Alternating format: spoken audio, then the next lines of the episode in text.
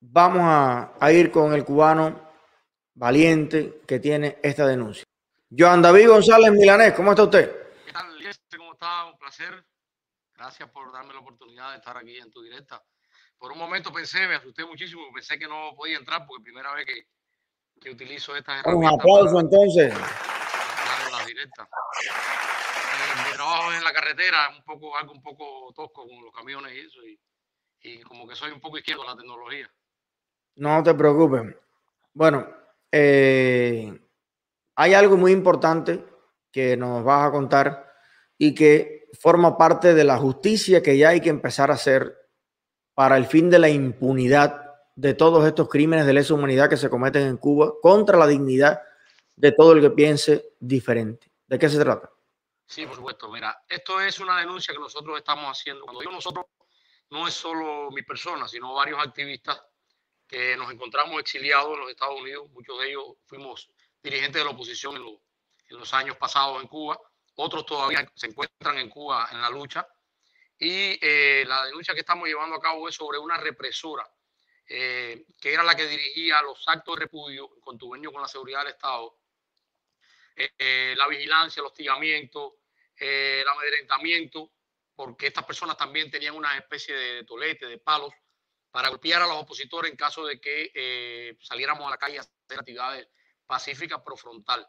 Eh, yo militaba dentro del frente Orlando Zapata Tamayo, eh, el cual dirigía Antunes, y el frente se caracterizaba por hacer actividades pacíficas, pero de línea dura, frontal en las calles de Cuba.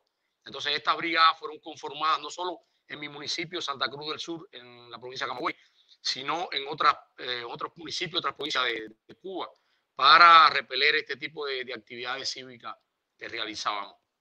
Esta señora, en el año 2015, ella eh, logra entrar por la frontera de México y Estados Unidos a los Estados, al país, a los Estados Unidos, y se radica aquí en la ciudad de Miami. Nosotros recibimos información desde Cuba de activistas que nos informaron que esta persona estaba haciendo todo este trámite y que pensaba colarse aquí a los Estados Unidos. Solo que estábamos eh, bien a la, espera, ¿no? en la expectativa de ver qué sucedía. Y se coló. sí, efectivamente, la señora se coló, empezó a vivir con un señor aquí que la, recogió, que la tenía en ese momento. Eh, y entonces nosotros eh, empezamos a hacer la, denuncia a través de la oficina del congresista Mario Díaz Valar en ese, en ese propio año 2015. esta denuncia fue elevada por el propio congresista, por la ex congresista Diana Ross, y por la eh, congresista también eh, Federica Wilson. En aquel entonces se envió al Departamento de Seguridad Nacional y según la carta que le, que le enviaron, la respuesta que le enviaron al congresista Mario eh, sobre la supuesta investigación, veamos que esto sucedió en la administración de Barack Obama.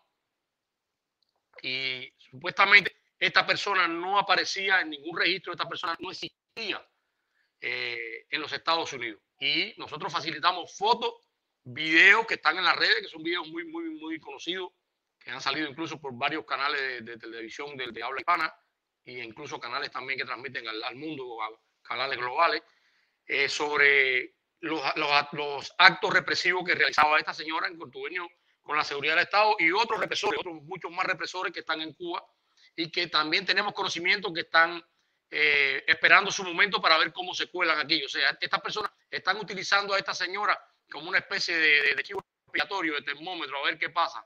Si no sucede nada, si no ocurre nada, si ella se logra o ve, ve, tú adelante, si te logras colar, ya colamos a cualquiera. Colamos a todos los demás, entonces, ¿me entiendes? Entonces, nosotros lo que queremos con esta denuncia, eh, el, pasado lunes estuve en el programa de, de Carlucho, en el show de Carlucho, eh, tan amablemente, bueno, coincidimos allá en, la protesta en Washington y él nos ofreció su espacio y en el caso mío que estoy, soy que está aquí en Miami porque los demás activistas que fueron víctimas de este, de este, de este acto de terrorismo o de varios actos de terrorismo de Estado eh, dirigidos por esta señora, eh, viven en otros estados y por cuestiones de trabajo y la lejanía le es muy difícil desplazarse hacia, hacia Miami. Entonces me ha tocado a mí llevar un poco la, la bandera de, esta denuncia, pero a nombre de todos ellos, porque cuento con el respaldo y, el, y, la, y la, colaboración de, de, todos ellos. Entonces, eh, Oye, vamos, a ver la señora, ¿la tenemos lista? Aunque ya la producción está. Yo le envié a producción algunas fotos ahí para que pudieran. Hay fotos de ella eh, reprimiendo en Cuba. Hay también unos cortos de video que envié, no sé si lo pueden poner también, porque los videos. Es, es una cosa loca, como eh, el FBI no los encuentra y los encuentran, por supuesto, sus víctimas. Es como la película Plantado. A ustedes no se les borra esa cara nunca. Vamos a verlo. Nunca se nos borra. Ok. Esta es la, la página de Facebook de, de, la señora. Ok, y el muchacho que está atrás. Sí, ah, aquí está. Ah. Sí, sí, el muchacho que está atrás no tiene que ver nada. El muchacho que está atrás es una nueva pareja que parece ella conseguir. Ah, okay. Mira, aquí se puede ver ese pullover que ella trae el día, sería un pullover de barrio adentro. La misión mm. castrista que estaba eh, infiltrada en Venezuela. O sea que esta mm. señora también tenemos evidencia que tiene militancia internacional en actividades de, de, infiltra, de infiltración en, en, Venezuela. Aquí se encuentra con su pareja en, en Omaha, ahí vivía en Omaha, Nebraska. ¿Ve? Podemos ver la nieve. Sí, porque en Cuba no hay nieve. No, en Cuba no hay nieve, imposible. Eh, ni en Venezuela pienso que tampoco, no sé, las montañas y eso. Eh, aquí la podemos ver ya activamente en los actos de repudio. Estas fotos fueron sacadas en aquel entonces, en el año 2010, de los videos que logramos grabar en, en, en cuando, cuando ese, ese, último acto de repudio, que estábamos eh, eh pidiendo justicia por el vil hundimiento del remolcador 13 de marzo. Eh, y entonces habíamos convocado una actividad con muchísimos activistas que habían venido de Santa Clara, Ciudad de Ávila, Camagüey.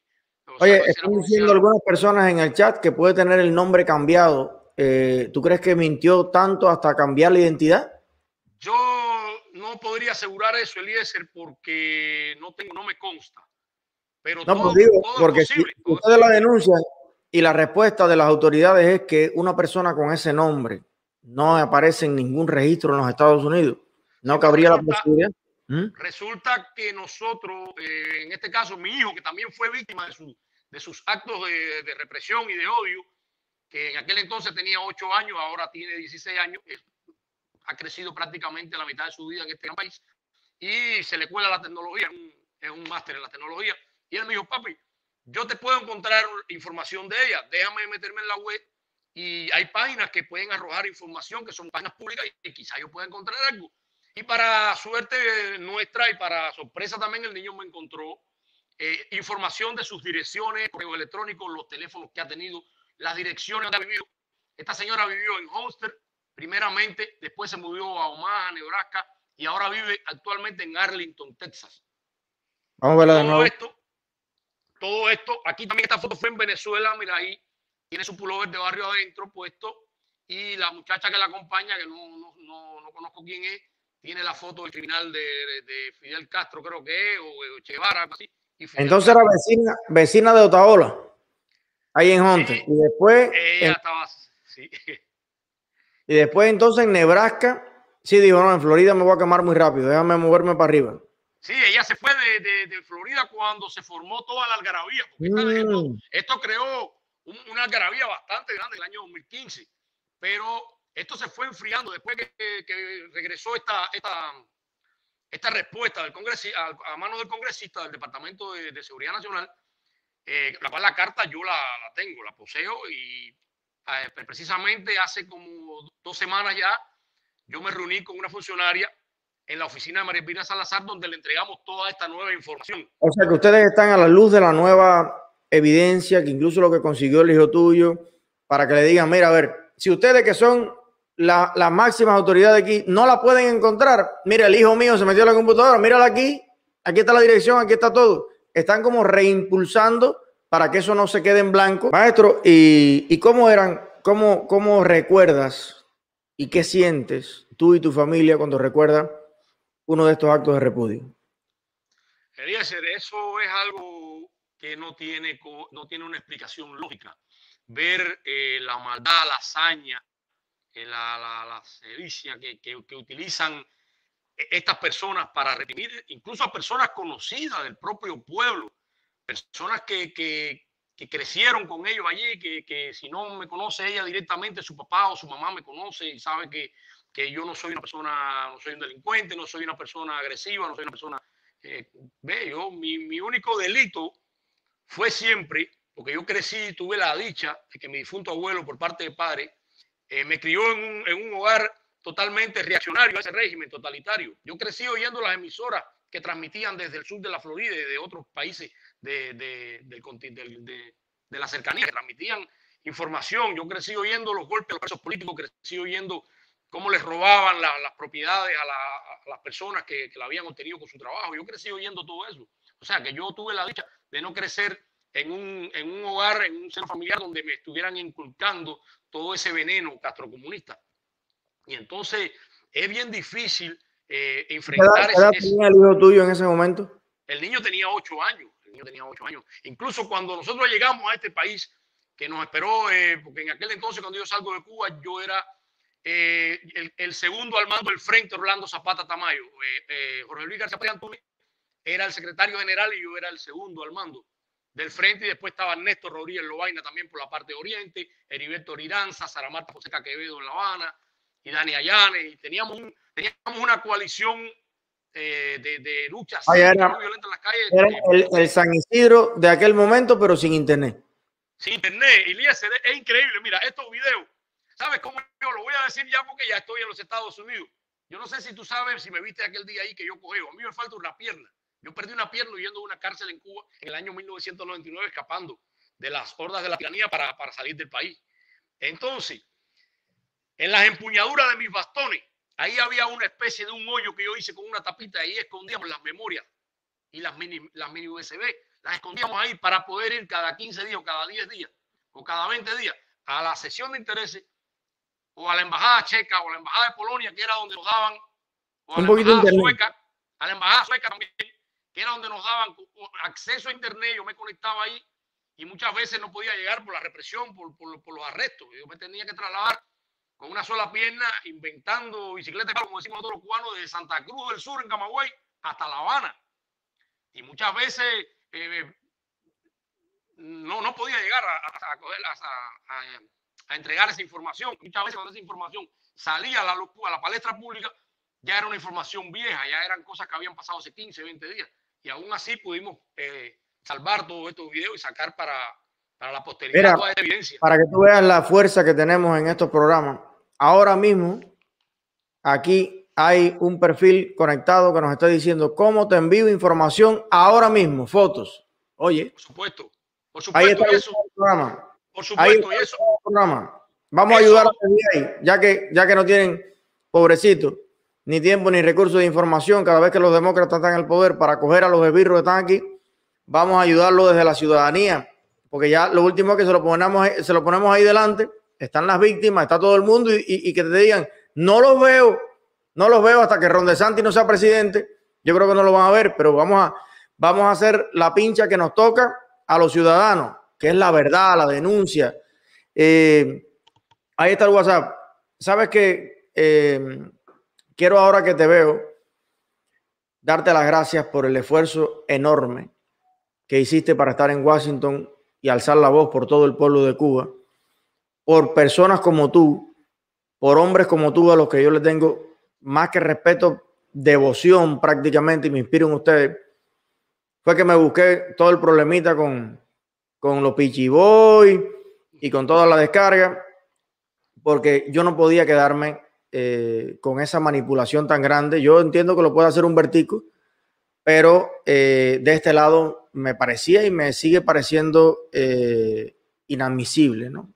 Entonces, desde el punto de vista humano, sentía que tenía que decir algo por personas como tú y como todos los cientos de cubanos que de todas partes hicieron esfuerzos ingentes por, por estar allí con nosotros. Y, quiero decirle a los que nos están mirando que no es la primera vez que tú vas a las manifestaciones. Eh, tú eres de los cubanos que no se pierde una. Y cuando y me la pierdo es porque estoy en la carretera trabajando. Y cada vez que te, te veo en un lugar, yo digo, caramba, si este señor que le falta una pierna y además que pincha como un animal, camionero, oye, está aquí, yo no puedo faltarme. Entonces, gracias, gracias por eso también, hermano. Eh, no, ya está. Ah, Eliezer, es, es, es, un, es, un, deber, es un deber. La libertad por la, la, la, lucha por la libertad de Cuba para mí es algo tan serio, tan serio que, que eso no admite ningún tipo de, de discusión. Eh, yo realmente con eso que pasó con lo que estabas explicando. Yo no estuve de acuerdo tampoco porque hay momentos para el humor, pero yo pienso que la libertad de Cuba es algo tan serio que uno tiene que tener mucho cuidado a la hora de, de, de, emitir un chiste. Si es un chiste en contra de la dictadura, en contra de los, de los, de los esbirros que tienen al pueblo viviendo como, como miserables allí, ok, pero ya cuando es una, un atentado contra, la, una, contra un trabajo, contra una contra la, la acción contra, cívica contra, que la, está llevando, contra las víctimas de la dictadura, porque es que eso es lo que tú eres. víctima de la dictadura, ya, ya, ya eso es bien, bien delicado, bien delicado, pero bueno. Maestro, vamos a ver es un país algunos, de- exacto, vamos a ver algunos materiales para que estemos claros de todo lo que ha sucedido y de lo cual esta señora ha sido parte en Cuba. Adelante.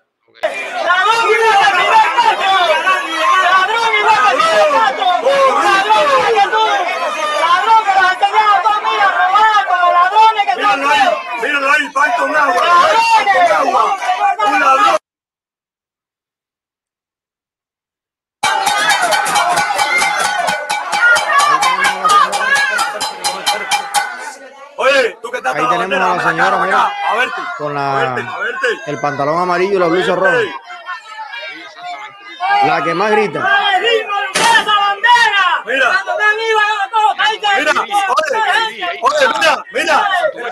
Mira. en ese video, donde ella está ahí, en este video que dejaste pausado ahora mismo, se puede ver claramente cuando tratan de agredirla, o bueno, de hecho agredieron porque se siente una patada que le dieron a la puerta de mi casa, que afortunadamente era una puerta eh, bastante fuerte de hierro, si no lo hubieran tumbado ese día. Eh, se ve ahí claramente como ella dirige a, a las personas en Sí, no era, no era una que estaba Sí. en la esquina, allá en la acera, que barajó, que más o menos, no, no, estaba liderando el acto. ese oficial que está ahí al lado de ella, un oficial de la seguridad del Estado, es y es un, un esbirro del Partido Comunista, o sea, una persona que atiende a lo, a lo que son a los, a los funcionarios del Partido Castrista en Cuba, el Partido Comunista, por la seguridad del Estado. Ese señor que estaba con el pullover de raya también.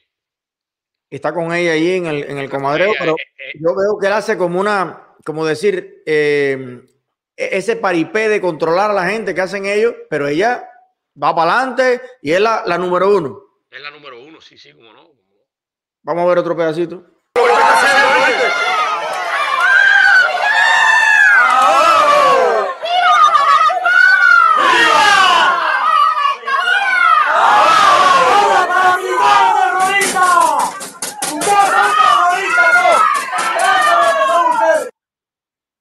Ahí está una familia.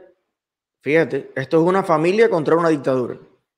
Esto es un padre, una madre, unos niños contra una dictadura.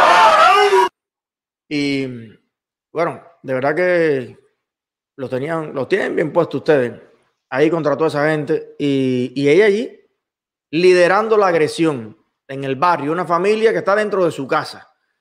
Evidentemente, me parece que ese tipo de personas que le decían a ustedes, váyanse, mercenarios, pagados, eh, lacayos del imperio, eh, gusanos, y no sé qué, y entonces resulta que la que se va es ella. Y entonces viene para el imperio, para el país enemigo, para los invasores, para no sé qué, a gozar en la nieve después de acabar con la vida de cuánta gente en tu provincia, en tu municipio, le desgraciaron la vida, le privaron años de su juventud, de su vida, traumaron a los niños. Y entonces, bueno, ahora aquí a gozar y a bailar con la Sinfónica Nacional. Precisamente, Eliezer, eh, mi, mi niño, cuando llegamos aquí, que nos entrevistaron en el aeropuerto, eh, el periodista le pregunta en ese entonces, eh, ¿y sentiste miedo? Y el niño dijo un sí, pero un sí de eso que le salió del alma, desde el corazón, de, de lo más profundo de su ser así, porque realmente él vivió, él vivió esos horrores en una ocasión eh, también por, por una situación de esta también, que estábamos haciendo una actividad, nosotros nos llevaron violentamente arrestados y la puerta de mi casa llegaron a romper el llavín, si no llega a ser por unos vecinos, eh, un vecino que yo tenía al lado ahí, que era una persona muy, muy chévere, muy buena, eh, que salió en defensa de mi esposa, hubieran golpeado a mi esposa y al niño. Que cabe decirte que mi niño también es discapacitado por mala práctica médica en Cuba. A mi esposa me la trataron de asesinar en un parto cuando ella nació, cuando nació el niño. Se había puesto en conocimiento de los médicos que ella era alérgica a los calmantes y aún así le, le, pusieron un calmante y me le dieron dos paros respiratorios. Por poco me matan a mi, a mi mujer. Porque ese régimen es tan cobarde, tan mezquino y tan criminal que cuando ellos no pueden doblegar a quienes decidimos levantar nuestra voz en contra de su oprobio, entonces ellos la, emprenden con la familia, con las amistades, para tratar de vulnerar eh, nuestro espíritu. ¿eh? Y conmigo ellos no lo consiguieron. Conmigo ellos no lo consiguieron. Y, y salí de Cuba con mi frente muy alta Nunca más he regresado y no pienso regresar porque yo soy un verdadero plantado, yo soy un verdadero perseguido político. Yo sí no me inventé una causa para venir para acá, yo sí no, yo sí me fajé contra esa dictadura por, por mi familia, por la libertad, por, la indignación tan grande que yo sentía de, de, ver las mentiras y el oprobio y todas las sinvergonzonerías que, que usan ellos a diario con el pueblo y con, con su cara muy cínica. Y eh, de hecho, yo no tengo ni pasaporte. Ni pasaporte tengo porque yo nunca he solicitado, yo nunca he salido más de este país porque yo no me siento más seguro en ninguna otra parte del mundo que en este país. Con todos los problemas que hay aquí, con todo lo que digan, yo gozo de una seguridad en este país que no la voy a tener en ninguna parte del mundo. Y sé que si regresara a Cuba, como quizás puedan regresar muchas personas, eh, mi vida correría grave peligro porque yo sé que, que las cosas que yo hice en defensa de los derechos humanos, las denuncias, toda la colaboración que yo tuve, incluso con Rayo Martí, cuando estaba desde Cuba. Todo eso ellos me lo tienen guardado ahí y lo van a usar contra mí. Entonces yo temo por mi vida, por eso no, no voy a regresar a, mi país hasta que Cuba no sea libre. Y lo lamento mucho por mis abuelos, que no los voy a ver. Tengo a mi abuelita muy enferma casi y ahorita la pierdo y son cosas que la voy a llevar en el alma. Nuestra gran Celia Cruz no pudo ir a ver a su madre cuando murió y, y murió con dignidad. Y, y es una gran cubana y fue una gran cubana. Y así moriré yo, yo también, si tengo que morir en el exilio, moriré, pero, pero luchando, luchando. Bueno, donde yo sí voy a ir es a darte un abrazo el día 22 a Tampa. Eh, voy a estar el día 22 allá junto con todos los cubanos libres de Tampa, levantando también. Miami. Perdona que te corte, yo vivo en Miami. yo vivo aquí en Miami. Habían dicho Miami, yo vivo aquí en Miami. No, no, yo vivo aquí en Miami. Yo vivo en Miami. Bueno, el 20 de mayo, ya sabes, eh, nace la República de Cuba. Sí. Es una fecha que los comunistas han soslayado y eh, Tampa se ha convertido en, en, en, un nido de los comunistas aquí, con todo lo, que hemos estado denunciando. Así que el día 22 de mayo estoy invitando a todos los cubanos libres que se puedan acercar allí. Vamos a estar con todos los cubanos de Tampa, eh, celebrando el Día de la República de Cuba, pero también manifestando nuestro rechazo a la dictadura, eh, motivando, uniendo a todo el mundo para seguir en esta lucha que, que no será eterna. Puede demorar poquito más, poquito menos, pero Cuba va a ser libre. Gracias, Joan. Eh, vamos a revisar el WhatsApp, a ver si ya nos mandaron la foto. Para que Joan no, no se pierda aquí la nueva información que tenemos. Gracias, bueno, Joan, gracias. Muchas gracias por, por, por, darme. En cuanto me llegue la información, te la, te la paso para enriquecer el, el, el expediente. Ok, muchas gracias, Lester siempre se te apoya y se te, se te quiere y se te respeta. Un abrazo, hermano. Y... Un abrazo, hermanito.